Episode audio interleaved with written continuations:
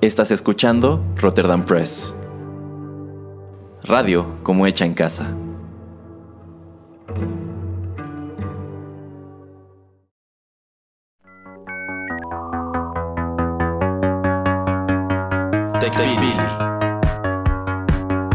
El programa en donde analizamos la tecnología de manera relajada y divertida.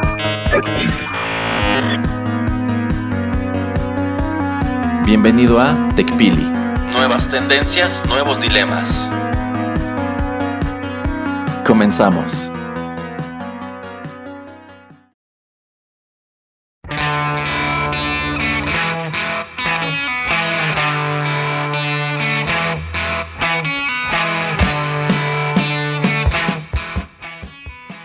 Hola, ¿qué tal amigos? Bienvenidos a la emisión número 33 de TechPili, nuevas tendencias, nuevos dilemas. Los saluda Juanito Pereira en micrófonos aquí en Rotterdam Press. Y bueno, pues como es una mala costumbre aquí ya en este programa y en todo este podcast, me acompaña el señor Erasmo. ¿Cómo estás, Erasmo? Yo solamente me encuentro aquí para decir que al señor Juanito Pereira sí le gustó el tráiler de Sonic. claro que no, pero ya hablaremos más de acerca de eso. Eh, a ver, Erasmo, a través de todo este tiempo que lleva TechPili al aire, a través de todos los programas, la gente ha de pensar que lo decimos de broma. Pero pues dado esta noticia, no, sí nos escuchan en todos lados. Nos escuchan de aquí hasta el Rubicón, maldita sea. El otro día me encontré un hashtag, señor Pereira, que decía Rotterdam Press is the new Nostradamus. Porque sí. A ver, eh, saludos, señor Elon Musk, que sabemos que se está volando ideas de nosotros. Como a la semana de que anunciamos nosotros, este, bueno, de que lanzamos nuestro programa acerca de qué iba a pasar con los coches que fueran automáticos o simplemente que se manejaran ellos solos, pues anuncia Tesla que va a lanzar su propio, digamos, como servicio de, si no de taxis, eh, si vas a poder tú ser como un dueño, como, como dueño de tu Tesla, vas a poder, lo que estábamos diciendo esa vez, te va a poder, vas a poder utilizar tu coche, eh, tú manejándolo o en piloto automático, que llegue a tu trabajo y el bendito, maldito, desgraciado coche se va a ir a hacer otras tareas y a ti te van a dar una ganancia por eso. Entonces, exijo una satisfacción, señor Musk. Mínimo invítanos a conocer la Mega Factory que tiene en California o una cosa así, o mándenos uno de, esos coches que están bien padres, o la nueva SUV también está bien bonita. De hecho. Ajá. No, pues sí, es exactamente como el señor Pereira lo plantó en el programa. exactamente así va a funcionar este nuevo servicio de Tesla que efectivamente tú te llevas tu coche al trabajo y a lo largo del día se va a uberear. sí, literal. Y ya cuando sales del trabajo, cuando tú lo necesitas, regresa por ti. Entonces, pues eh, necesito yo mi dinero por mis ideas, señor Musk. Eh, va a escuchar acerca de mis abogados muy pronto. Esperemos que sí, aunque bueno, eh, la, firma HOTS que está al servicio de Rotterdam Press no se caracteriza por, por la calidad de sus servicios legales, pero harán su mejor intento. bueno, ya, eh, quitando la broma aparte, esto pues es bastante ambicioso porque de hecho él lo anuncia que quiere, creo que empiece el próximo año, o sea, en 2020. Y yo lo veo como una competencia pues literalmente directa a Uber, eh, porque pues vas a tener estos automóviles que van a poder hacer de todo un poco. Digo, también con otras empresas, como decíamos, ya van a poder tal vez llevar paquetes y hacer pues eh, otro número de, de cosas. Entonces, ¿tú qué piensas, Erasmo, que tiene que hacer empresas tipo Uber para pues tratar ahora sí que de competir? Yo sé que, o tal vez, no sé si sabe Erasmo o los escuchas, Uber tiene una alianza con Ford para tratar de crear coches de, que sean automáticos, que sean eh, pues sin tripulantes, que se puedan manejar. Entonces, este es un primer paso que creo dieron ya hace 2, 3 años. Pero pues eh, Elon Musk la verdad se quiere adelantar, pues ya, o sea, falta nada para el próximo año, ¿no? Bueno, también Elon Musk se caracteriza por poner en puerta proyectos que realmente no están en puerta, como cuando hablamos sobre su anuncio del Tesla Semi, el trailer, el trailer, el camión de carga de, de, Tesla, que bueno, desde que lo presentó, según empezaron a tomar pedidos y que yo sepa, no hay un solo Tesla Semi recorriendo las carreteras de, Estados Unidos. De hecho, esa noticia ha estado bien callada, no, no he escuchado Sí, nada sí, porque lo anunció como muy platillo y dijo que era un muchísimo mejor producto que cualquier otro eh, vehículo eh, de, esa categoría y pues es fecha que no lo han lanzado al mercado. Entonces, eh, bueno, él dice que el año siguiente, bueno, echaría a andar este nuevo proyecto. Falta ver que lo cumpla. Yo creo que sí es muy ambicioso y quizá un poco arrogante anunciarlo con tanta precisión porque pues es lo que comentábamos hace algunos programas, que efectivamente el vehículo no tripulado ya es una realidad, pero tampoco es una realidad totalmente viable. Ahí tienes que andan atropellando robots, o andan atropellando señores también. Sí, de hecho. Entonces, de hecho fue un Tesla, creo. Sí, sí, fue, fue un Tesla, creo que en ambos casos, ¿no? Sí, en ambos casos, sí.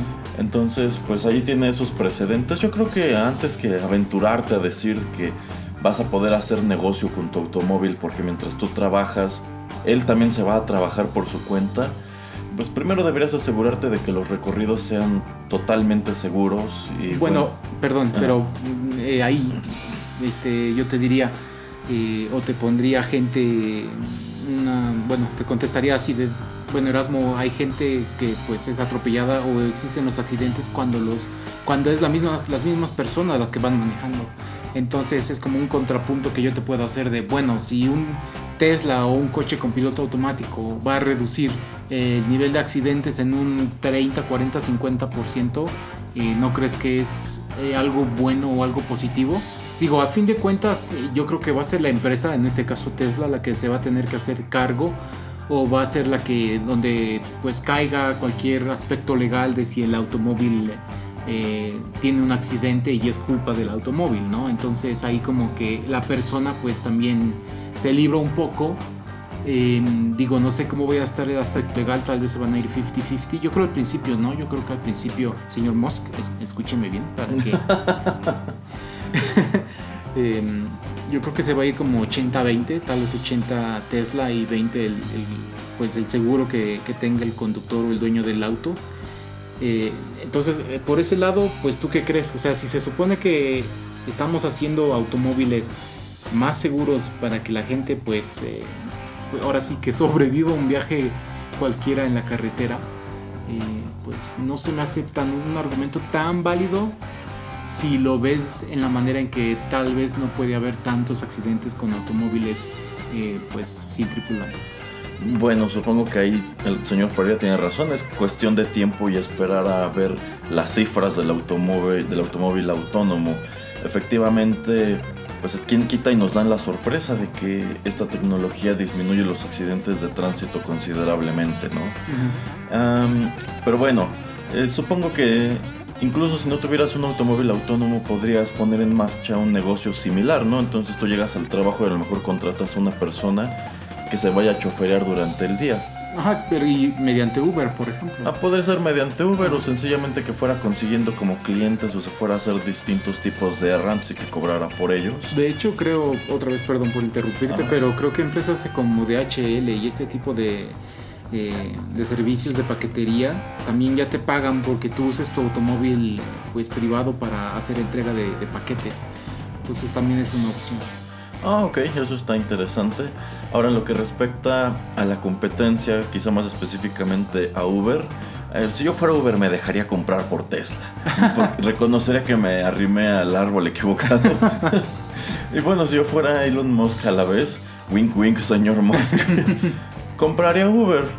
Mm, sí. Porque a fin de cuentas, si logras que esto funcione, pues digamos que tienes todo el potencial para transformar Uber en una plataforma todavía más sofisticada, en donde ya no necesites de un conductor.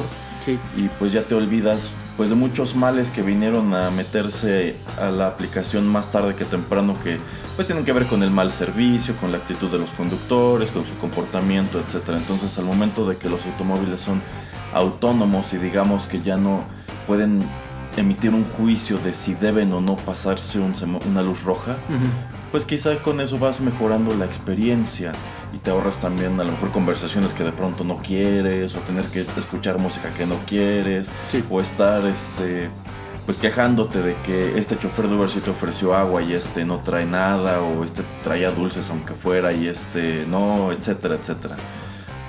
Creo que para él sería un movimiento muy ambicioso y sería una manera de pues incluso promocionar más la marca de Tesla. Porque vamos, en este momento son coches que por lo menos aquí en México son bastante inasequibles, son vehículos muy caros. Entonces quizá no puedes tener un Tesla, pero si te subes a un Uber Tesla, eh, pues comienzas a ver cómo es el automóvil.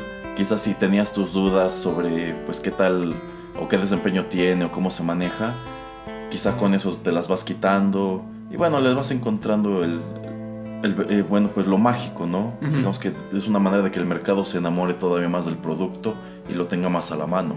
Sí. Wink, wink, señor Musk. sí, puede ser. Entonces, pues ya veremos qué sucede.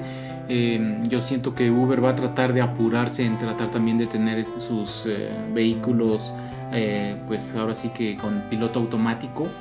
Em, no sé qué va a suceder también con todos los choferes que están trabajando para Uber mucha de esta gente eventualmente en 5 o 10 años cuando esta tecnología esté más perfeccionada pues va a perder el trabajo.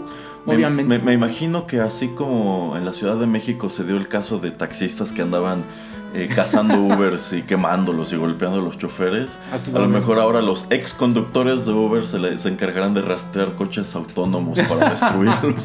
Probablemente. Y así es como empiezan las guerras contra las máquinas. Exacto, dirán que ya vienen las máquinas a quitarles su trabajo. Que todo, todo eso es solamente el inicio de Terminator. ya lo veo, sí lo veo. John Connor, si estás allá afuera, sálvanos. bueno. Y eso es nada más como que lo que queríamos traer, traerles en el primer bloque de TechPili. Erasmo traía también otro tipo de noticias, no sé, a ver Erasmo, cuéntanos. Bueno, yo como señalé al principio del programa, al señor Juanito Pereira sí le gustó el trailer de la nueva película de Sonic. Ustedes no están para saberlo, Sonic es uno de los personajes favoritos del señor Pereira, incluso más que Mario. Nunca. El señor Pereira es un segamaniaco de closet. déjeme interrumpirlo ahí otra vez si lo fuera ya hubiera yo armado un episodio de 8 bits de Sonic y no lo he hecho y no lo haré. Quizá no lo hace porque le da pena admitir que le gusta esa serie, pero bueno. Eh, bueno, eh, lo que quería comentar es, precisamente eh, lo del trailer, que bueno, desde hace tiempo anunciaron las intenciones de hacer una película live action de Sonic, como que todos nos quedamos, ah, no, no lo harán. Y después apareció el primer promocional donde nada más se ve la silueta. Y a todos nos desconcertó el diseño de dicha silueta porque es un Sonic que no se ve como el de los videojuegos. Los videojuegos es muy caricaturesco, no parece un puerco spin, parece Sonic solamente. Y de pronto te avientan esta silueta con el personaje que no tiene esos tenis gigantes ni los guantes, y tiene piernas musculosas y, más, gordo, y, más, gordo y como proporciones más humanas, pues te causa mucho ruido. Y por fin se materializa el trailer y el internet se vuelca a manifestar su insatisfacción con el diseño del personaje, que yo coincido. Pues no se ve horrible, pero es que tampoco se ve como Sonic. De hecho, algo que me gustó es que por allí muchos ilustradores se avientan a hacer su propia modificación del diseño y dicen, era así de fácil hacer que se pareciera más a la versión del videojuego. Eh, quizá dentro de lo que cabe el estudio no quiso aventarse esta puntada de que tuviera un uniojo, porque si ustedes analizan el dibujo de Sonic, parece que tiene un solo ojo con dos pupilas. De hecho. este... Y bueno, sorpresa, Creo que al día siguiente o dos días después de que se estrene este tráiler, el director de la película anuncia que pues ya se dio cuenta que al público no le gustó el diseño de Sonic y que se darán a la tarea de rediseñarlo para que ahora sí todos estén contentos porque quieren eh, arrojar al mercado una buena película.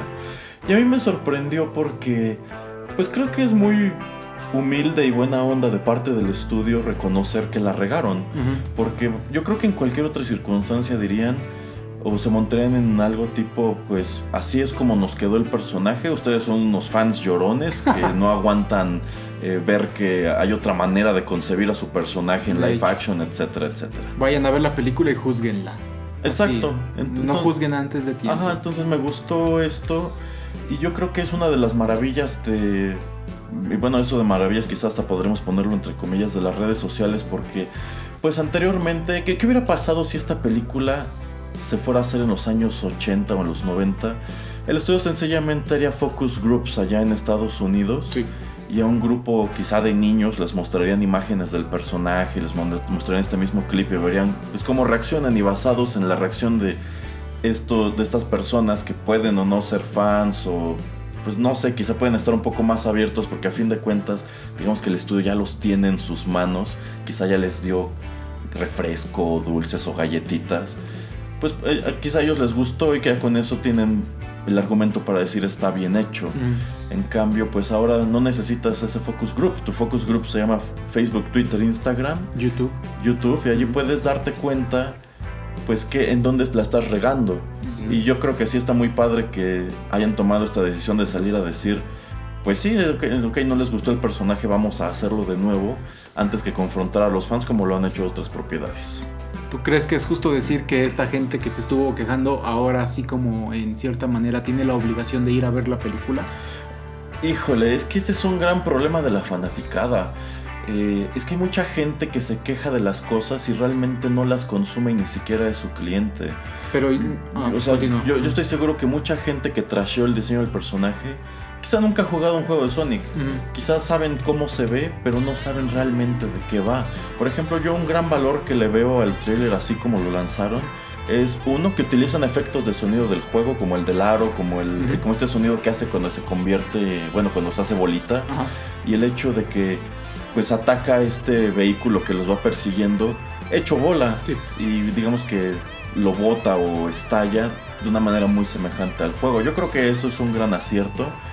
Igual no me encanta el diseño del personaje, pero yo creo que si lo dejan así y vas a ver la película y quizá el humor es bueno, etcétera, pues podrías pasarlo por alto. Digo, a fin de cuentas, yo creo que nadie pegó el grito en el cielo cuando Tim Burton aventó un Batman con el traje totalmente negro, cuando el traje de Batman siempre o por tradición ha sido eh, gris y azul. Entonces, mm, yo le habría dado el beneficio de la duda, pero al mismo tiempo no me molesta que el director eh, haya salido a dar la cara, digamos. Me interesa mucho ver pues cómo lo van a rediseñar, porque a fin de cuentas creo que el mismo internet les dio algunas pistas de qué es lo que pueden hacer. Si ya lo estás llevando por un sendero de mucha fantasía, pues nada te cuesta que el personaje se vea más parecido al del videojuego, porque me imagino que lo van a abordar desde un punto de que pues es el Sonic del videojuego que por algún motivo terminó en el mundo real, algo así, entonces pues yo no le vería problema que se viera demasiado caricaturesco. Digo, sería como tratar de hacer otro Space Jam, otro Roger Rabbit, qué sé yo. Yo siento también que mucha gente se queja porque como también está muy presente en los trailers de Detective Pikachu, eh, sí trataron como de traerlos un poquito más a la vida real estos personajes que eran muy caricaturescos. Eh, y muchos de ellos sí, sí tienen muy, un gran acierto en, en trasladarlos.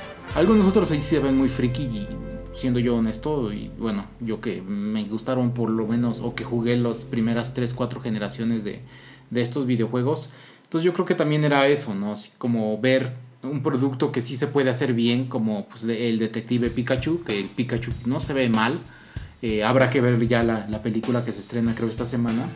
Y yo creo que eso es por, por lo que la gente se, se inclinó más. De, ¿Por qué no puedes hacer algo un poco más fiel al videojuego? Si estos señores de este lado sí pudieron hacerlo. Pues sí, pero es que siento que el contexto es diferente porque en Detective Pikachu te están presentando un mundo en donde es de facto que los Pokémon existen. Y en cambio aquí digamos que Sonic viene a ser una anomalía al mundo real. Ok. Um, y bueno, también claro que esta película de Sonic viene a ser competencia directa de Detective Pikachu. Que pues quién sabe, a lo mejor estamos viendo el inicio de una larga tendencia de adaptaciones live action de videojuegos. Eh, pero pues sí, yo, yo creo que las quejas tanto de Sonic como en, un principio de, Detective Pikachu en, en, la gran mayoría de los casos viene de gente que ni va a ver la película, ni está familiarizado con la franquicia, o que sencillamente no tiene nada que hacer más que estar quejándose de cualquier cosa o subirse a este tipo de trenes. Pues sí, bueno, ya veremos qué sucede con el rediseño y pues les diremos eh, qué tal estuvo. Y Erasmo va, a estar en el estreno de medianoche de Sonic the Hedgehog. Pues, pues sí, la verdad sí me interesa verla. Insisto, yo la habría ido a ver incluso si hubieran dejado el personaje así. ¿eh? Jim Carrey. Me encanta. Eh, yo, yo, por allí me tocó ver un montón de memes en donde te dan a entender que todo es un desastre y Jim Carrey está haciendo lo imposible por que no se vaya a la borda. Pues sí, eh, la verdad yo no sabía que él haría el papel del Dr. Robotnik. Eh, y me gusta me gustan las versiones suyas que muestran a lo largo del trailer. Eh, también por eso me interesa bastante. Muy bien. Bueno, pues vamos con la primera pausa y ya regresamos con el tema principal del programa.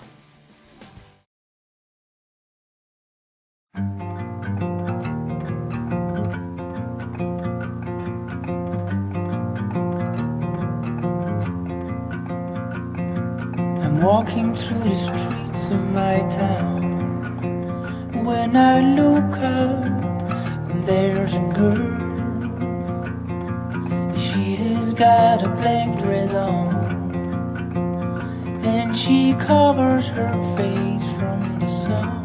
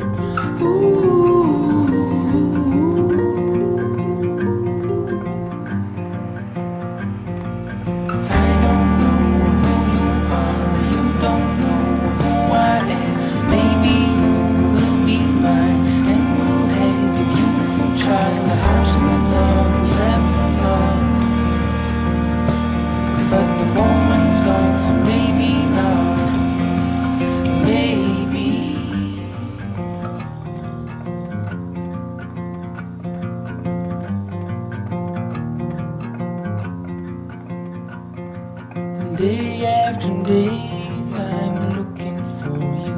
Yeah, I'm losing my mind over thee. But no one came to bring me down. Cause I believe in you and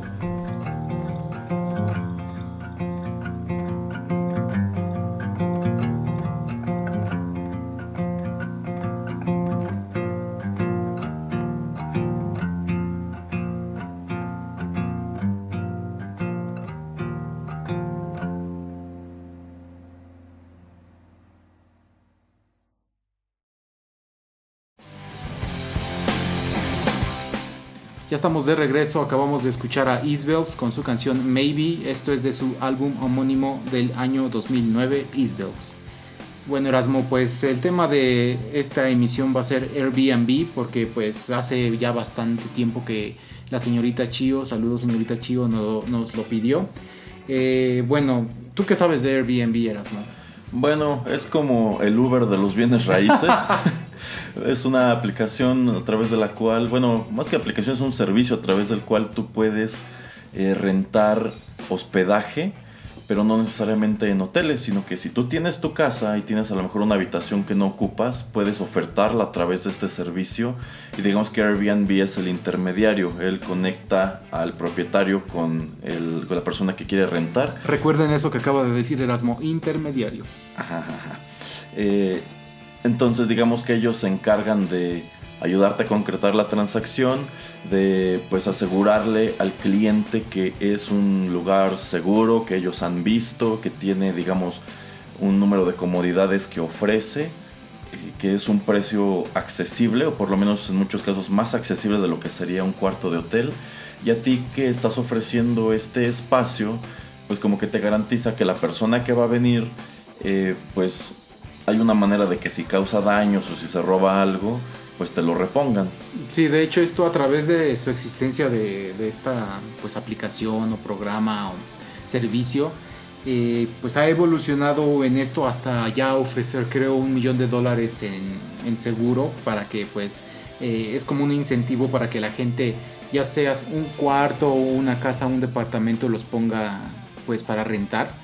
Eh, esta es una empresa que ya está en más de 191 países eh, tiene más o menos en, listados 6 millones de lugares, entre como les digo, cuartos, eh, casas, departamentos, porque a veces que puedes rentar una casa pues eh, completamente, un departamento completamente.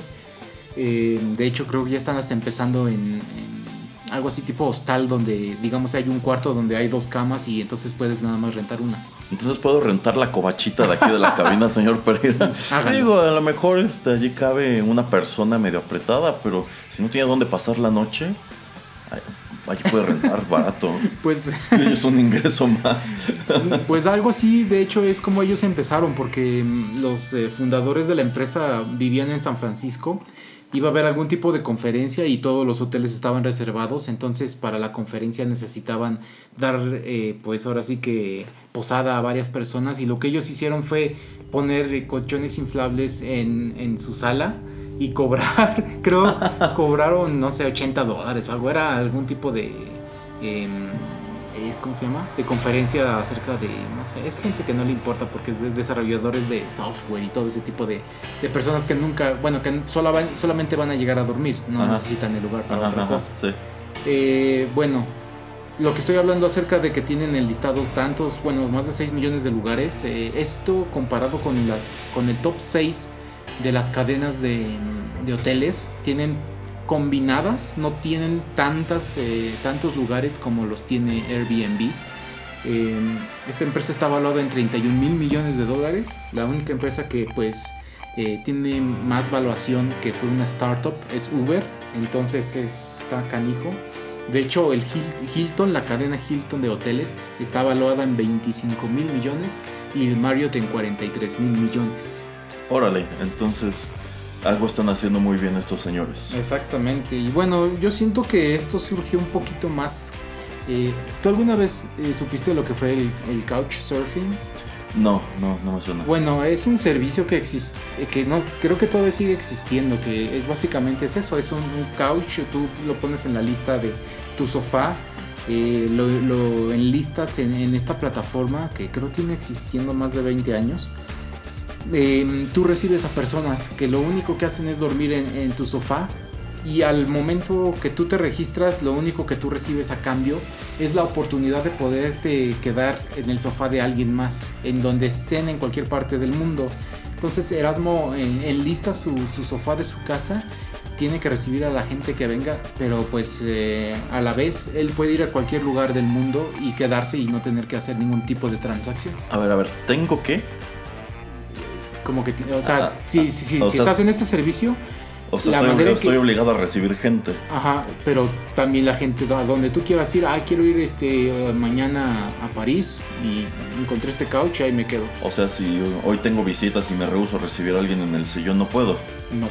Ah, pero es nada más casi es como para una persona. Ajá, sí, sí, digo, no creo que vayas a meter a, cuatro, a una familia de cuatro en, el sillón. no, no. no. Órale, no, no, no sabía, pero pues es prácticamente la misma idea. de, hecho, esta surge antes. Em, no sé exactamente ahorita qué, tan desarrollada esté la idea o si todavía sigue existiendo o, plataformas como Airbnb ya se la comieron. Pero pues es básicamente la misma idea, nada más que pues ahí en el Couchsurfing obviamente pues no hay transacción de dinero. Eh, una de las cosas de las que se están quejando mucho los hoteles, bueno, vamos a empezar primero con, con los beneficios o por qué es una buena idea Airbnb. Eh, como ya decía Erasmo, tal vez tienes un cuarto que no utilizas en, tu casa, en tu departamento y pues quieres eh, eh, pues, traer o tener un poco más de dinero. Em, esta es la idea donde como surge pues Airbnb. Yo tengo espacio, no lo estoy utilizando. Tal vez alguien se quiere quedar, no quiere ir a un hotel porque le sale más caro que quedarse en el cuarto que tengo o quiere una experiencia diferente, quiere cocinar por sí mismo, etcétera, pues entonces Erasmo puede ofrecer, no sé, un departamento o simplemente ofrece el cuarto, pero pues tiene acceso a, la cocina la persona que viene. Entonces, en ese sentido es como tratar de que la gente genere un poco de dinero extra, pero pues no era en esencia que fuera su primer o la manera eh, principal de que ellos generaran dinero. O sea, no quieren que este sea tu, como tu, tu forma de vida, de, donde sacas dinero para subsistir. Eh, ¿Qué piensas acerca de, de, la idea principal de Erasmus? Yo creo que como idea inicial era buena, efectivamente es un servicio que te ayuda a generar algo, algo de dinero más utilizando algo que digamos tienes desaprovechado y que bueno, dices a lo mejor este cuarto va a estar vacío tantos meses, voy a rentarlo ese tiempo y la ventaja que tengo es que hay alguien que da la cara. O sea, no, no. Se voy a meter a cualquiera, pero digamos que ese cualquiera viene respaldado por alguien. Hay, digamos, un, un aval. Entonces, como idea inicial, yo creo que sí era muy buena. Aunque yo sé a dónde va el señor Pereira por dónde se ha desvirtuado. Sí, bueno, y también cabe señalar que eh, las dos personas, eh, bueno, digamos las dos personas principales que, que, tienen esta, que tiene esta transacción es digamos el dueño y la persona principal que se va a quedar o la que hace la reservación, aunque traiga una o dos o tres personas dependiendo del lugar y dependiendo de la capacidad del mismo lugar. Eh, Erasmo como el dueño y yo como el huésped nos podemos dejar reseñas uno al otro y la única manera en que la reseña va a aparecer en la plataforma es si los dos llenamos la reseña. Yo tengo el incentivo como huésped de portarme bien porque entre mejor rating tenga pues obviamente más gente me va a aceptar Erasmo también tiene el incentivo de ser una buena persona, un, buen host, porque así más gente se va a quedar con él. Em, pero pues como en todos lados podemos ver que a veces la, gente es floja y no hace la reseña o tuvo una mala experiencia de un lado o del otro. Entonces eh, pues eh, esto puede a veces traer problemas em, y no sé, eh, también ya existe la opción de que cuando tú quieres em, reservar como huésped, ya, o sea, antes podría, yo mandaba como, eh, a ver, un, request para ver si Erasmo me dejaba quedarme en, su casa o no. Y tenía que esperarme hasta que Erasmo me contestara, que generalmente se tarda 24 48 horas. Hay otros que ya son este, flash, o sea, en rapidísimo, que reservo y listo, reciben a cualquiera. Pero no sé, Erasmo, ¿a ti te gusta que también, o sea, este tipo de, de reseñas, que, los dos, que las dos partes puedan ver cómo se está comportando el otro o qué tipo de rating tiene? Eh, sí, sí, de hecho yo creo que al momento de hacer una reseña es algo un poco más objetivo y claro de lo que ocurre en otros servicios como Uber, porque también en Uber tú puedes calificar al chofer y el chofer te puede calificar a ti, pero muchas veces no te queda claro cómo te califican en cualquiera de los dos eh, extremos, porque por ejemplo, yo me he percatado mucho que en Uber a la gente le da miedo escribir cuál es su molestia porque piensan que el chofer sí se va a enterar y que a su vez pues les va a devolver una mala calificación. ¿Qué digo? Yo creo que hasta ahora no ha ocurrido que tengas tan pocas estrellas como pasajero de Uber que no te quieran recoger o una cosa así, ¿no? Pero yo, yo digo que eso lo limita esto que te digo, de tú no puedes ver mi reseña si yo no puedo ver tu reseña, entonces eso también me gusta, porque... Eh, lo hace, como dices, más objetivo. Sí, sí, pero yo creo que aquí también cabría recordar algo que mencionamos en uno de los programas que hablamos sobre Amazon, que por lo regular solamente estamos incentivados a hacer este tipo de reseñas cuando estamos muy insatisfechos. Por lo menos eso es muy mucho de la cultura aquí en México. Entonces, por lo regular, si tu estancia estuvo bien, si estuviste contento, etcétera, pues así lo dejas. Sí. Eh, entonces yo creo que eh, pues sobre todo son las malas experiencias las que te llevarán a escribir eh, este tipo de reseñas. Yo creo que por eso hay plataformas que te incentivan a que también hables bien, bueno, digas lo que te pareció bien y hasta tratan de hacerlo pues lo más amigable posible, porque luego si te avientan encuestas como una muy reciente de, Netflix, que eran creo que como 25 preguntas y algunas de ellas con información muy personal, dices, pues no, no les contesto. Este yo, yo, creo que es un buen sistema porque efectivamente ambas partes se obligan a hacer un buen trabajo. Para mí esa es parte de la magia de Uber, o por lo menos lo era. Que el chofer tenía que esmerarse y tratarte bien y eh, ir presentable y demás. Y pues como dije en el bloque anterior, todo eso es algo que se ha perdido por completo. Ya es prácticamente como subirte a cualquier taxi. Ojalá no sea el caso de Airbnb, de que pues empiece a valerle pepino a todo mundo y por la necesidad los el servicio tenga que utilizarse este como este. Bueno, voy a hablar un poquito de lo negativo en el siguiente bloque, pero pues de la poca o mucha experiencia que hayas tenido tú con este servicio, ¿qué te ha parecido y por qué preferías eh, o por qué crees que tú puedes preferir quedarte en un Airbnb que quedarte en un hotel? Eh, bueno, obviamente lo del costo, pero no sé, ¿qué te ha parecido las veces que te has quedado? ¿O qué, nos puedes decir acerca de tus experiencias? Bueno, señor, pero yo hubiera preferido quedarme en el Four Seasons. pero, como no hubo, no, hubo otra opción, pues, eh, bueno, me, agrada el hecho de que en la mayoría de los casos el trato es entre particulares. O sea, tú te pones de acuerdo con pues la persona que, por ejemplo, si vas a rentar un departamento, quedas de verte allí con esta persona a tal hora y te lleva la llave, te enseña el lugar, te explica, etc.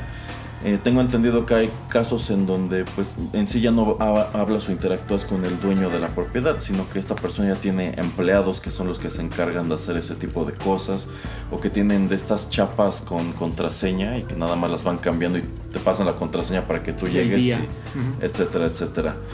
Eh, pero pues yo creo que si la empresa ha crecido tanto, si tiene tantas propiedades, hay tanto interés por suscribirte, por hacer negocio a través de ellos, es porque el sistema funciona. Y pues yo creo que funciona porque pues hay un aval para ambas partes. Hay alguien que te está garantizando como cliente que la experiencia debe ser buena o tiene que ser buena o si no es buena, digamos que te darán alguna satisfacción. Y al mismo tiempo, si tú estás ofertando, pues tienes también esa garantía de que pues quien va a llegar de entrada tiene una tarjeta de crédito. Entonces, digamos. De hecho, otra vez, eh, la transacción ya sucede. O sea, tú no tienes que estar dando dinero entre. Ah, no, no, no, no. no, Es, como antes era Uber. la transacción es remota y ya se realizó.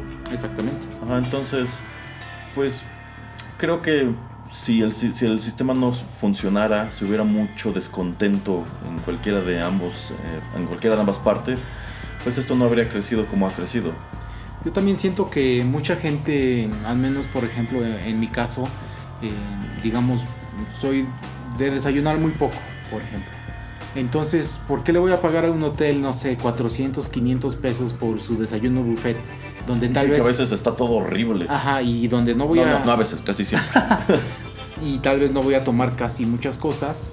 Eh, prefiero eh, estar, tener accesible una cocina, cocineta, cualquier lugar, irme a comprar mi leche, mi cereal y que me va a costar, no sé, mis 50 eh, pesos, pero pues voy a poder desayunar dos días en lugar de estar gastándome 400, 800 pesos por dos días de desayuno esa es una. La otra también, lo de comer. O sea, si yo quiero ir nada más a un lugar a turistear, andar caminando y eso, pero pues no gastarme dinero en un restaurante. Tengo tal vez una dieta especial o cualquier cosa de ese estilo.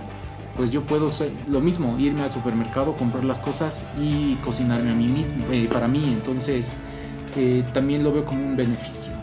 Sí, sí, porque efectivamente cuando te quedas en un hotel, pues mientras más cosas tenga el hotel, más caro es el hospedaje, incluso si no las ocupas. Si es un hotel que tiene alberca, gimnasio, salones de eventos, bar, restaurante, que ofrece desayuno en las mañanas, etcétera, todo eso ya te lo están cobrando. y lo ocupes o no lo ocupes. Y no hay manera de que puedas explicarles, es que yo no voy a desayunar, es que yo no voy a nadar, es que yo no voy a hacer ejercicio, bájame la tarifa. Pues no, sencillamente es algo que está dado. Entonces aquí como bien señala el señor Pereira, si nada más vas a dormir, pues buscas una propiedad que quizá nada más sea un cuarto. O si necesitas la cocina por X o Y razón, pues buscas un lugar que tenga cocina si es que la necesitas. Yo creo que también pensando en eso es por, es por lo que algunos hoteles, pues hace mucho tiempo, creo que ya es algo que está muy en desuso, comenzaron a ofertar habitaciones que tenían cocineta. Pero era bastante caro, era muy muy caro y yo creo que en muchas ocasiones te encontrabas a ti mismo rentando habitaciones con una cocineta que no ibas a utilizar porque era lo que había disponible. Y yo creo que al mismo hotel no le convenía porque, pues digamos que es un liaison dentro de lo que cabe. A lo mejor pueden provocar un incendio. Si estás poniendo cubiertos, a lo mejor se roban los cubiertos, a lo mejor se roban el sartén. Y digamos que, pues aunque llevan un inventario, no es como que en lo que bajas a hacer tu checkout alguien suba y revise que esté todo en la habitación. Aunque esto también puede suceder con Airbnb y yo creo que también por eso existe el seguro, porque... Exacto. Eh, quieras o no, tal vez tú eres un chef, eh, bueno... Sí, cocinas. Promedio, ajá, promedio. Pero los accidentes pasan, ¿no? O sea, puede que no supiste prender la estufa o en verdad el mantenimiento no se le ha dado a la cocina del departamento que rentaste y empieza un incendio, cualquier cosa. Entonces también yo creo que los riesgos van a existir. También este tipo de robo tal vez yo creo que puede existir en los dos lugares. Sobre todo en un, en Airbnb que pues trata de tener libros y también cosas, utensilios para la cocina y demás, y no sé, toallas, de todo lo que también te puede ofrecer un hotel que también puede ser tomado, pero pues ahí entonces es donde entra lo de la reseña y entonces tú como el dueño te puedes quejar con Airbnb, ponerle una mala calificación al usuario y hasta Airbnb tal vez te puede bloquear por cierto tiempo. Ah, y bueno, supongo que si por ejemplo tienes tu cocina inventariada, tú puedes decirle a Airbnb, pues yo tenía tres sartenes, ya nada más hay dos y el seguro es quien te paga tu sartén. Sí, algo así debe, debe que, Bueno, yo me imagino que eso es algo con lo que no cuenta el hotel. Yo no creo que el hotel tenga un seguro al que le pueda reportar.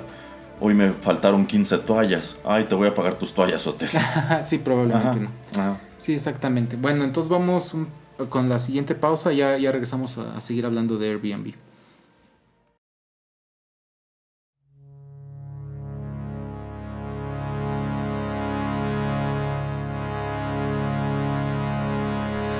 This chest is full of memories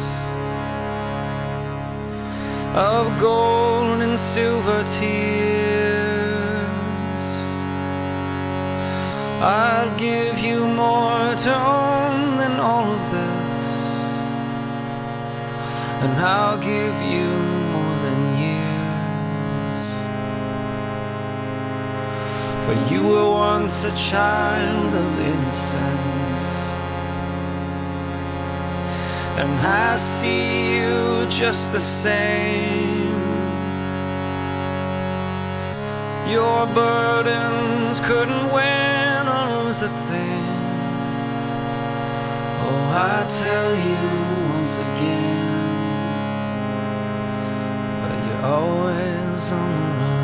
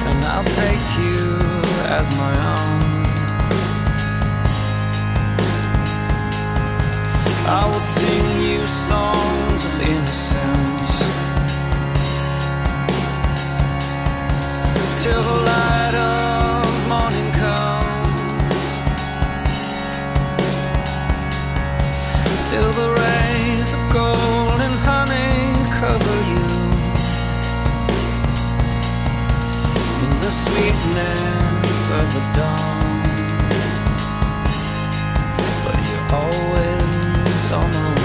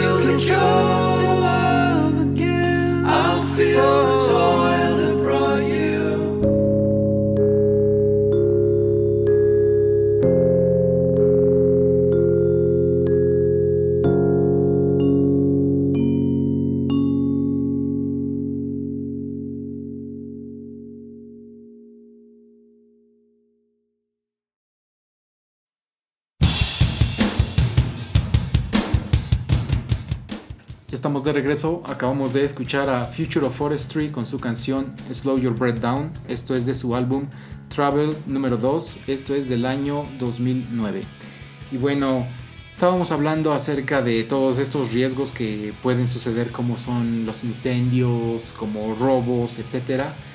Una de las cosas que se quejan mucho los hoteles, las cadenas hoteleras, es de que ellos deben de seguir lineamientos muy rígidos, eh, demasiado estrictos y cosas que deben de, seguir, eh, por ejemplo, eh, cosas acerca de la salud, o sea, no debe de haber mo en tu, en tu hotel, en, el cuarto, en las paredes. Cucarachas, ratas. Ajá, la seguridad también, de lo mismo de pues la cama debe estar estable, no se debe de básicamente, no sé, caer el, el, taflón o cualquier parte del, del, techo en el huésped cualquier cosa de ese tipo de, seguridad, higiene. Por ejemplo, este es muy notorio que en los hoteles, a partir de tal piso, las ventanas no se abren. La gran mayoría de los hoteles solamente tienen una rendija para que ventiles un poco, pero no tienes un gran espacio. Y eso es pensando para que nadie se aviente de la ventana. o los niños no se caigan. y los niños se caen. ¿Verdad, Michael Jackson? sí, exactamente. Y también existen reglamentos de urbanización que definen dónde pueden y dónde no pueden haber hoteles. Que esto no existe con el servicio de Airbnb, que eso es lo que se quejan, como que lo siente que es competencia desleal. Ellos tienen que seguir tantas líneas, y tantos reglamentos y pues no sé, eh, tantas normas. Entonces yo de ese lado los entiendo. Yo también, sí. Eh, ajá, no sé si quieras como expandir. Sí, sí, porque por ejemplo, este yo estoy. Efectivamente, los hoteles son cosas súper reguladas, están obligados a tener muchas cosas, muchas, muchas cosas. Por ejemplo, ah, si ustedes alguna vez se, han robado el shampoo, el jabón y este tipo de cosas de los hoteles, pues eh, ellos están obligados a dárselos, ¿eh? Porque digamos que deben procurar que tú, al estar hospedándote, tengas pues alguna manera de estar limpio, que tengas jabón, que tengas shampoo, que tengas papel, higiénico. O sea, si no, yo creo que los hoteles serían felices de no poner papel y tú traes tu propio papel, ¿eh? tú traes tu propio jabón, tu propio shampoo, tu toalla, tu propia toalla, etcétera. Pero en realidad están obligados a ello, están obligados, por ejemplo, a la limpieza de que, pues por ejemplo, las habitaciones se ocupen o no en el día, las tienen que hacer. O sea, este equipo de mucamas que van piso por piso tienen que hacer todas las habitaciones. Y tienen que llevar un registro de que las hicieron o las que no se hicieron, por qué no se hicieron. y normalmente, pues, por ejemplo, si ustedes alguna vez se han hospedado y no quieren el servicio de limpieza, los hacen firmar la hoja del día en donde dice que no lo, no lo quisieron. Porque el hotel necesita tener constancia. ¿Por qué? Pues porque si de pronto a lo mejor este por no cambiar las sábanas de tal habitación tantos días. Eh, alguien allí estaba enfermo, qué sé yo, y la gente que empieza a llegar se, enferma, pues allá tienen constancia de, ah, bueno, pues es que la persona que se quedó aquí seguramente venía enferma y rechazó dos, tres días que se hiciera la limpieza. Etcétera, etcétera. Hay muchas obligaciones, alarma sísmica, como en el caso de la Ciudad de México, sistema a prueba de incendios, detector de humos en cada habitación, todo eso es carísimo. Y por ejemplo, yo creo que incluso si quisieras hacer un hotel pequeño, jamás te permitirían construirlo, digamos, atrás de una panadería. Una panadería es un negocio que pues, es muy propenso a traer cucarachas, ratas, cosas así. En cambio, tú sí puedes vivir atrás de una panadería y tener a lo mejor una segunda planta rentada a través de Airbnb y nadie te va a decir nada y pues no estás eh, obligado a ninguna de estas normativas como ofrecer toalla, shampoo, jabón, alarma sísmica, limpieza todos los días, etcétera, etcétera. Y una de las cosas que debemos resaltar es de que un hotel no puede abrir si no ha seguido todos los lineamientos, no, no este, cumple con la ley, no puede abrir. Y un Airbnb nada más, eh, mañana Erasmo se mete, se registra, eh, toma fotografías, tal vez, eh, y no tiene nadie ni que venir eh, directamente en, un espacio de 72 horas, 48 horas a revisar, ah, sí existe Erasmus, sí existe la propiedad, etcétera. No, tal vez se meterán a Google Maps, verán que sí está la casa y hasta ahí, y le van a, creer a Erasmo hasta que llegue la primera persona que se queda y entonces esa persona sí va a poder decir si existe el lugar, no existe el lugar, si es como en las fotos, no es el hotel en sí tiene que hacer la inversión es fuertísima. Sí, sí, sí, sí. Y eso a ver si te dejan abrir. por eso hay muchos Más allá de la inversión, el, costo de operación es altísimo también. Porque imagínate, o sea, tan, solo, tan solo en la cantidad de gente que trabaja allí, tan solo en los baños, eh, ellos están obligados a poner muebles de cerámica. Cuando tú si construyes este para rentar en Airbnb, nadie te impide poner un lavabo de plástico, por ejemplo. Por ejemplo. E incluso, pues cuando ustedes van a un hotel, muchas veces verán que las llaves, todo ese tipo de cosas son de marcas caras, porque realmente hay una norma que los obliga, ya sea por el gasto de agua que dan, por el material del que están hechas, o sea, porque querrán que pongas una regadera de latón y no de fierro. Y también eso es para pues, o sea, también es caro para no tener que estar cambiándolo tan constantemente. Eh, también, pero esas son cosas que efectivamente Airbnb no ve y no hay una autoridad que regule. Efectivamente, y bueno, también existen todo lo que es pago de impuestos. Un hotel, dependiendo de la ciudad, dependiendo del país, eh, tiene que cobrar el impuesto de la ciudad, también de a veces el de ocupación y el de venta. Entonces Airbnb en muchos lugares, la empresa Airbnb ha demandado a, la ciudad porque ellos dicen yo no tengo que estar cobrando ningún impuesto, yo como empresa. Tal vez el, el, em, el, que es dueño del lugar, del establecimiento, a él le tienes que cobrar, a mí no me molestes. Yo, yo creo que ahí estoy de acuerdo, tienen un punto. Bueno, esto es, son muchos litigios, creo que em, en el espacio de 10 años han estado en litigios como con 500 ciudades o algo así, está loquísimo. Eh, pero ¿qué piensas acerca de, los otros impuestos que se supone son para mejorar, pues ahora sí que todo lo que es eh, el aspecto urbano, o sea, el de ocupación y el, y el, de, el de ventas, pues son impuestos que no está recuperando la ciudad, dado que tú te estás quedando solamente en una propiedad que no está registrada como con ese fin. Eh, pero es que yo creo que tú al momento de que estás ofertando tu propiedad para renta eh, a través de este servicio o de cualquier otro servicio, en realidad ya estás incurriendo en actividades de hotelería o, de hostelería. Entonces deberías estar sujeto a los mismos impuestos que un hotel. Porque, ok, tú no tienes un hotel que es un edificio de 15 pisos, pero a fin de cuentas estás ofreciendo el mismo servicio y tienes, digamos que algunas de esas, este, bueno, tienes prácticamente lo mismo. Eres un espacio para dormir, para tener un cuarto de baño, etc. Pero ese no es tu giro. Pero ¿quién dice que no es tu giro? Lo estás rentando por día. Si, si estuvieras rentando la propiedad por mes, por ejemplo una casa, un departamento, eh, quizá un cuarto de estudiantes, órale, pero lo estás haciendo prácticamente por día, mm. igual que funciona un hotel. Pero como te digo, no es mi principal fuente de ingresos. Esto yo nada más lo hago para No importa, es una fuente de ingresos. O sea, a mí no me importa si quizá además de esto tienes una agencia Lincoln que te genera millones de pesos de, ganancias. Es una actividad empresarial y yo creo que debe regirse pues como, como ese giro. No es un hobby realmente. O sea, sería un hobby si, ok, yo tengo esta casa y la presto. O en su defecto como este rollo de los sillones. Órale va, porque no hay un lucro. Pero aquí lo hay totalmente. Y yo creo que Airbnb tiene razón de que él no es quien tiene que pagar los impuestos y hacerse cargo de ese aspecto porque ellos son el intermediario nada más. Ellos presentan a fulanito con sultanito y digamos que ellos son los que se entienden y al final del día es sultanito el que está haciendo su negocio a través de la plataforma, pero es su negocio porque es su propiedad, la propiedad no es de Airbnb. Así es. Bueno, esto también está ya cambiando. Por ejemplo, en Nueva York, Airbnb está comprando espacio, em, no sé si en la torre Chrysler o no me acuerdo exactamente, es eh, un edificio famoso, donde están ya poniendo como lofts que son lujosos, que ellos mismos van a administrar y ahora sí que literalmente con el fin de lucro, que simplemente eh, vas a poder tú reservar a través de Airbnb y Airbnb va a ser el dueño de, estos lugares.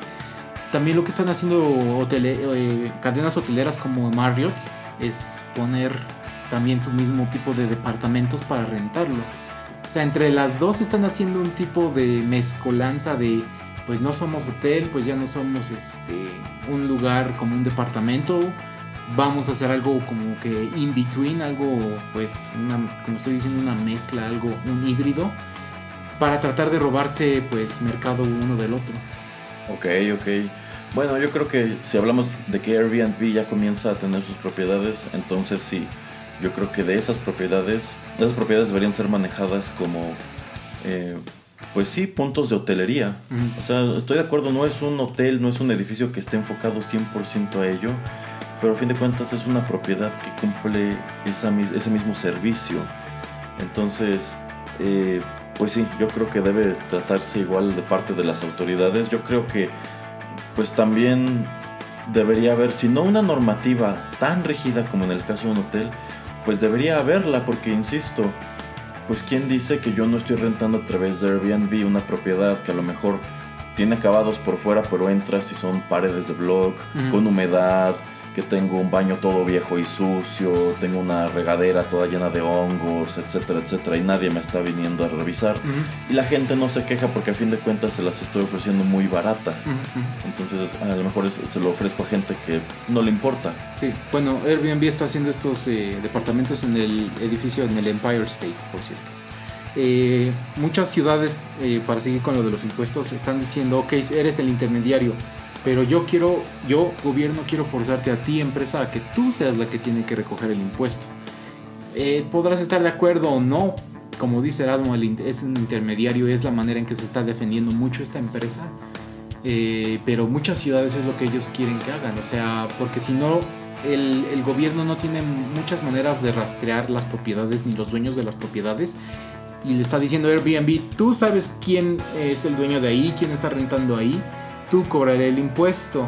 Eso es lo que está diciendo el gobierno. Erasmo me está haciendo caras, pero yo nada más estoy haciendo y abriendo el debate para que pues ustedes se enteren de cómo está la jugada, ¿no? Y como les digo, en muchos lugares Airbnb sí está cooperando en ciertas modalidades, pero en otras sí, se pelea porque Nueva York, París y Londres son las ciudades donde hay más em, listados, eh, lugares listados eh, en esta plataforma Y pues son en esos lugares donde también las batallas legales son fuertes. ¿Por qué? Porque muchas, muchas veces ya saben la jurisprudencia de si hay un resultado en un lugar, pues otros se basan en, el resultado de, ese juicio.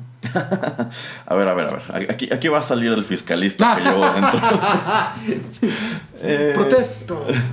Yo creo que no, Airbnb no debería hacerse cargo de esos impuestos a la hotelería. Escuchen Airbnb, Erasmo les está el propietario, el propietario al momento de estarse inscribiendo en una plataforma como Airbnb, debe estar dado de alta como causante, debe tener un RFC. Y el SAT debe tener una manera de darse cuenta que allí hay un contribuyente que a lo mejor está teniendo actividad y está declarando en ceros, o está declarando muy poco impuesto, o está, tiene, o está dado alta efectivamente con el giro de eh, pues que renta servicios eh, o presta servicios de hotelería y no está declarando los impuestos que le corresponden. Pero el SAT no tiene manera de saber cuántos días del año tú em, diste ese, dejaste o recibiste personas o pusiste ese cuarto departamento a, pero, en renta. Pero tiene una manera de cotejar si lo que tú estás declarando coincide con lo que tú estás reportando de ingresos y egresos. Yo creo que si quisieran. wink, wink. que si quisieran meter el dedo en, la mugre, así podrían hacerlo. Entonces, eh, insisto, eh, a mi manera de verlo, Airbnb es el intermediario. Ellos tendrían que pagar su IVA y su ISR, es decir, su impuesto de venta y su impuesto de, de utilidad si es que la están teniendo pero es la persona que está al final del negocio quien debería hacerse cargo de los impuestos de hotelería. Que bueno, aquí también cabe agregar, eh, el impuesto a la hotelería me parece algo muy ridículo, sobre todo en ciudades que son, eh, pues si no, grandes destinos turísticos que están tratando de promover el turismo, porque no es un impuesto bajo. Si ustedes alguna vez revisan la factura de un hotel, pues es un porcentaje considerable el que les están cargando. En México. En México, solamente por quedarse en un hotel. ¿Sabes más o menos el porcentaje? No. No, no, la verdad no, pero no es poco.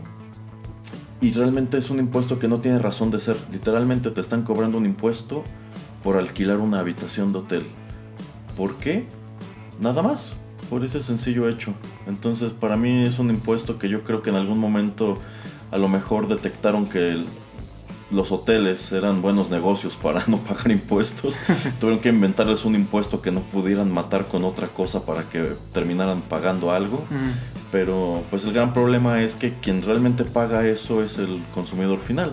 Entonces digamos que pues ese puede ser uno de los desincentivos para que viajes o cosas así. Sí, efectivamente. Bueno, no se vayan porque está bien buena la charla, ya nos extendimos un poco, pero pues ya regresamos con el último bloque de TechPili.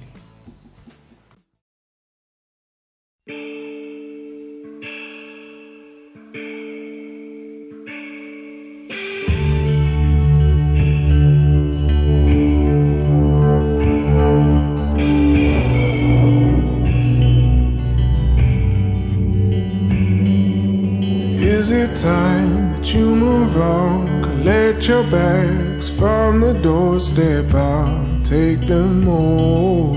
I'll take the load. Is there no way back? Cause you're back on. Is it not clear where it all went wrong? I can't purify, can't make it right. Is she letting you down again? Is she letting you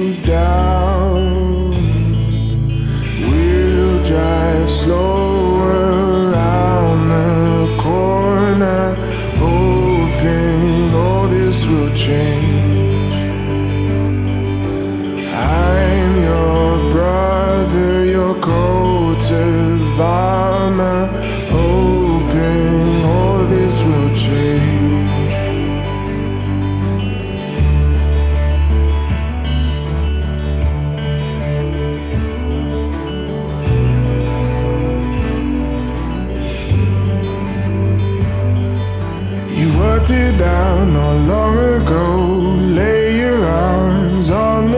arms on the doorstep. I feel the tension. I fear the worst. Is she letting you down again? Is she letting you down? Is she letting you down again? Is she letting you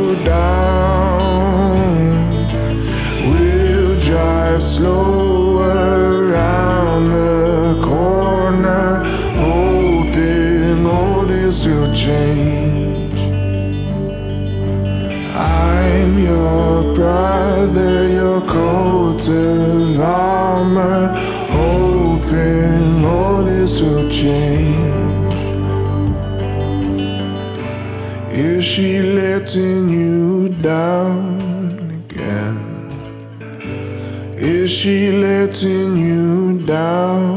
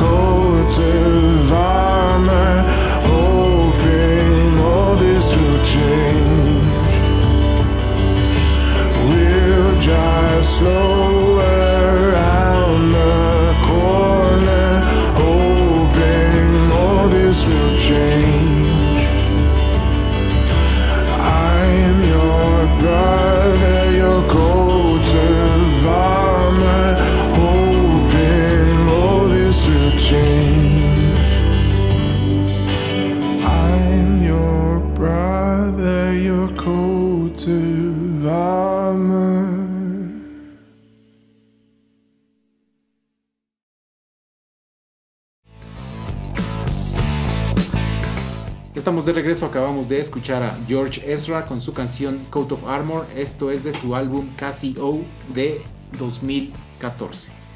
Bueno, Erasmo, pues como en todos lados, bueno, antes de, antes de llegar con las malas experiencias, eh, una cosa que me preguntaba la señorita Chio era de, a veces eh, la plataforma te pide varios tipos de identificación, puede ser tu pasaporte, puede ser cualquier tipo, no sé, tu IFE, tu eh, licencia de manejar o alguna cosa donde se verifique que tú eres quien va a ir, pero que sea un documento oficial.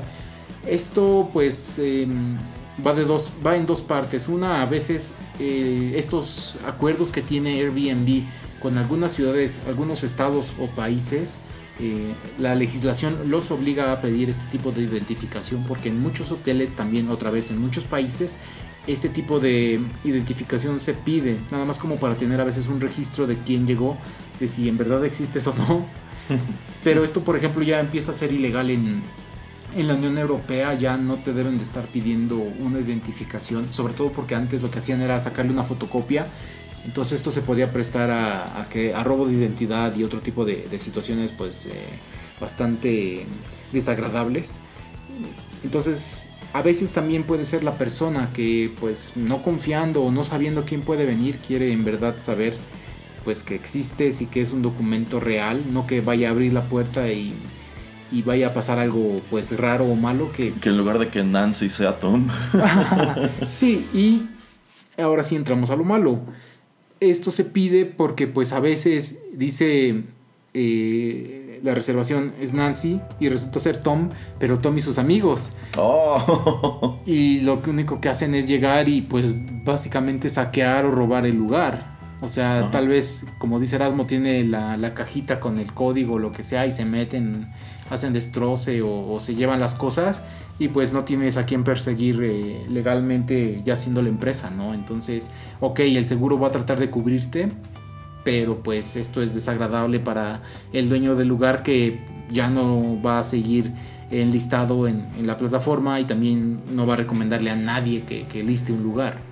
Bueno, es que yo creo que eso es un riesgo, seas el tipo de hotel que seas, porque bueno, también son famosas las historias de estrellas de rock que terminan destrozando habitaciones de hotel Sí. porque se les sale de control la fiesta, etcétera.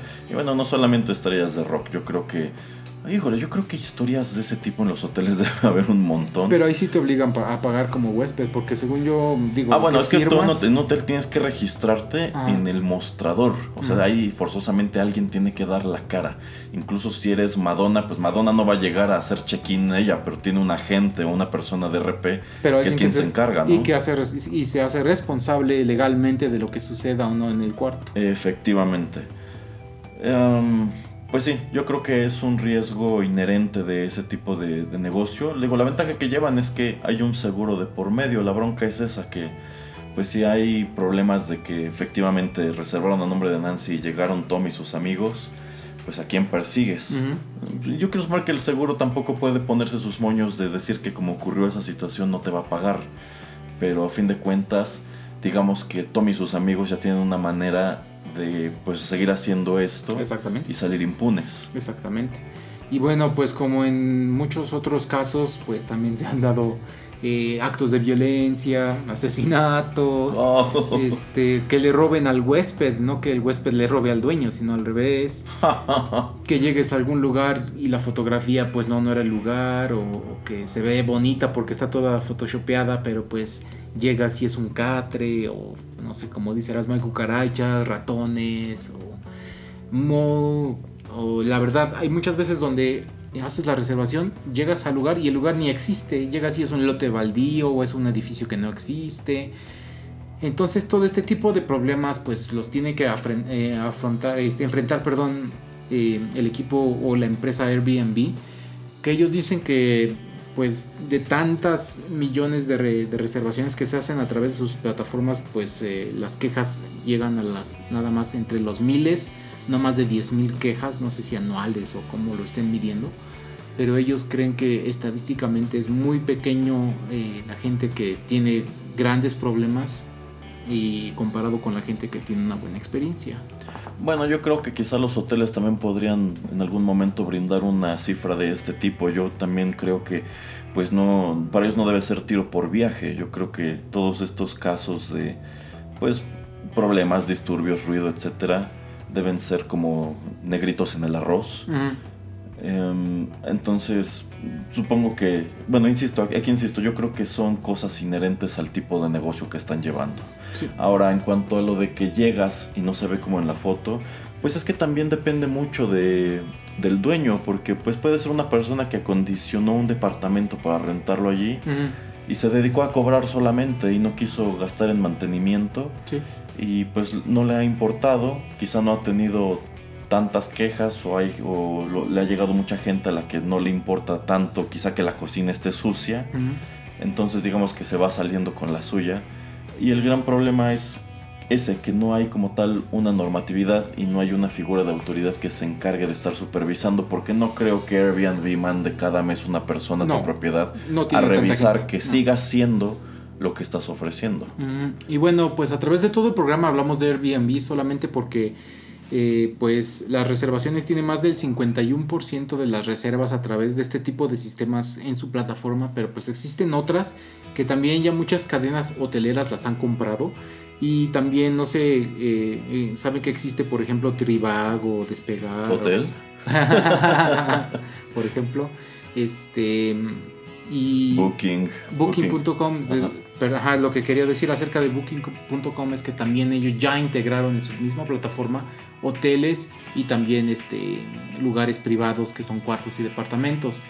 ¿Por qué? Pues porque ven que Airbnb es, verdad, es en verdad una gran fuerza eh, pues que tiene muchas cosas a su favor, que la gente en verdad está respondiendo. Entonces ves a lugares donde puedes ya rentar no solamente cuartos de hotel, sino puedes comparar los precios en un mismo lugar. Eh, no me he metido a Tribago, creo que si no lo han hecho pronto lo, van a hacer porque pues es muy grande y no sé Erasmo, antes de terminar el programa eh, quiero tu opinión acerca de qué es lo que pueden hacer los hoteles en contra de, o no en contra, sino tal vez la manera en que ellos pueden pues competir con Airbnb. Pues yo creo que podrían poner sobre la mesa muchas de las cosas que ya mencionamos aquí en el programa, de que pues cuando tú te quedas en un hotel tienes un número de garantías. Tienes garantías de higiene, tienes garantías de seguridad, tienes garantías de calidad, etcétera, etcétera. Pero la gente se está yendo mucho por el precio. Pues sí, pero es que a fin de cuentas todo eso tiene un costo. O sea, incluso si hablamos de hoteles, el mismo hotel, bueno, un hotel de la misma cadena no cuesta lo mismo, digamos, enfrente de la Alameda de la Ciudad de México que en Ecatepec. Obvio. Y eso es, ¿por qué? Pues porque el hotel que está en la Alameda te está cobrando, que está en el centro de la ciudad, que está eh, con una vista bonita a los árboles, etcétera. Y el otro, pues prácticamente lo que te está vendiendo es que pues, sobrevivas la noche. este, entonces, pues yo creo que es cuestión de que ellos como empresas, eh, pues hagan notar cuáles son sus puntos de valor respecto a la competencia. Aquí hay una señora buena onda que todos los días en la mañana viene a, limpiar el baño, viene a barrer, viene a aspirar, viene a hacer la cama, a cambiar las sábanas, a dejarte toallas limpias. Acá no, tú vas a llegar y a lo mejor la toalla que está colgada, eh, alguien ya la usó y lleva ahí colgada 15 días y pues no la cambiaron. bueno, obviamente tratan también la gente que da sí, sí, sí, pero digamos que el hotel te puede garantizar eso. Ah, obvio, eh, Airbnb realmente no. Entonces, Creo que lo que tienen que hacer es sacar a relucir, ok, somos más caros, pero es que también ofrecemos otro tipo de cosa. Eh, quizá también haría falta que la autoridad emparejara un poco el nivel, por lo que mencionábamos de la normatividad. Eh, y, bueno, quizá ser un poco más flexibles. Ok, sí, eh, tenemos un desayuno buffet todo horrible en las mañanas, pero pues si no lo quieres, no te lo cobramos. O sea, si, decidiste pagarlo, a lo mejor te damos, no sé, una tarjetita, una estampita para que la presentes y ya puedas hacer, bueno, ya puedas consumir. Y si no, este, pues sencillamente te descontamos a lo mejor unos 100 pesos del precio de la, de la cuota. O si no necesitas la tarjetita para entrar al gimnasio, a lo mejor te descontamos otros 50 pesos. O sea, quizá adecuarse un poco más a lo que tú necesitas. O sea, si yo nada más quiero un lugar donde dormir, bueno, pues nada más te vamos a cobrar el cuarto, pero no tienes derecho a otra cosa. O a lo mejor si no, si no traes coche, pues no te cobro lo que le voy a tener que pagar al ballet, lo que vas a ocupar del estacionamiento, etcétera, etcétera. Sí, muy buenos puntos los que hace aquí el señor Erasmo. Wink, wink. y bueno, pues eh, en este programa no nos, no nos dio tiempo más eh, de hablar acerca de lo que pasa con, eh, pues, que, pueda haber acceso a la gente que quiere comprar una propiedad, pero ellos para vivir en esta, sino que en muchas ciudades es lo que se está quejando pues el ciudadano común y corriente de que hay muchos que están comprando propiedades simplemente para convertirlas en este lugar, en este tipo de lugares que simplemente son de, rentas cortas, como ellos lo llaman, que una renta corta es menos de un mes, que es lo que te, cobraría alguien por, por vivir ahí.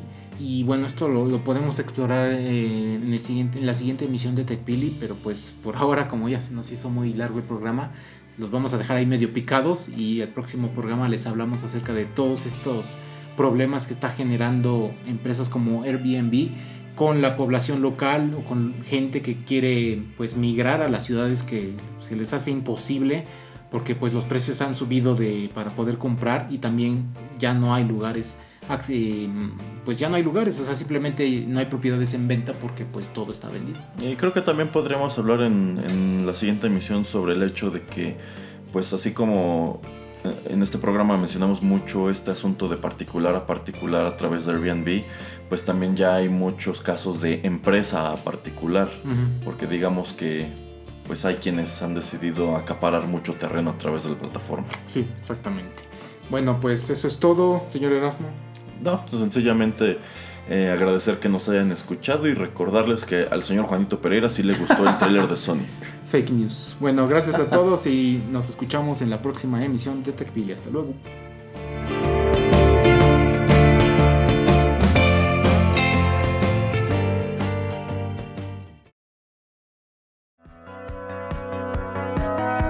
Esto fue TechPili nos escuchamos en la próxima emisión para continuar la charla y el análisis de todo cuanto a tecnología se refiere. Te esperamos aquí, en Rotterdam Press.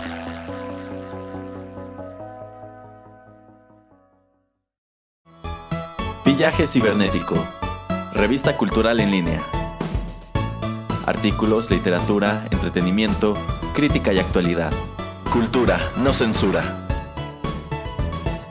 Ven a leernos en pillajecibernético.com y búscanos también en YouTube. Pillaje Cibernético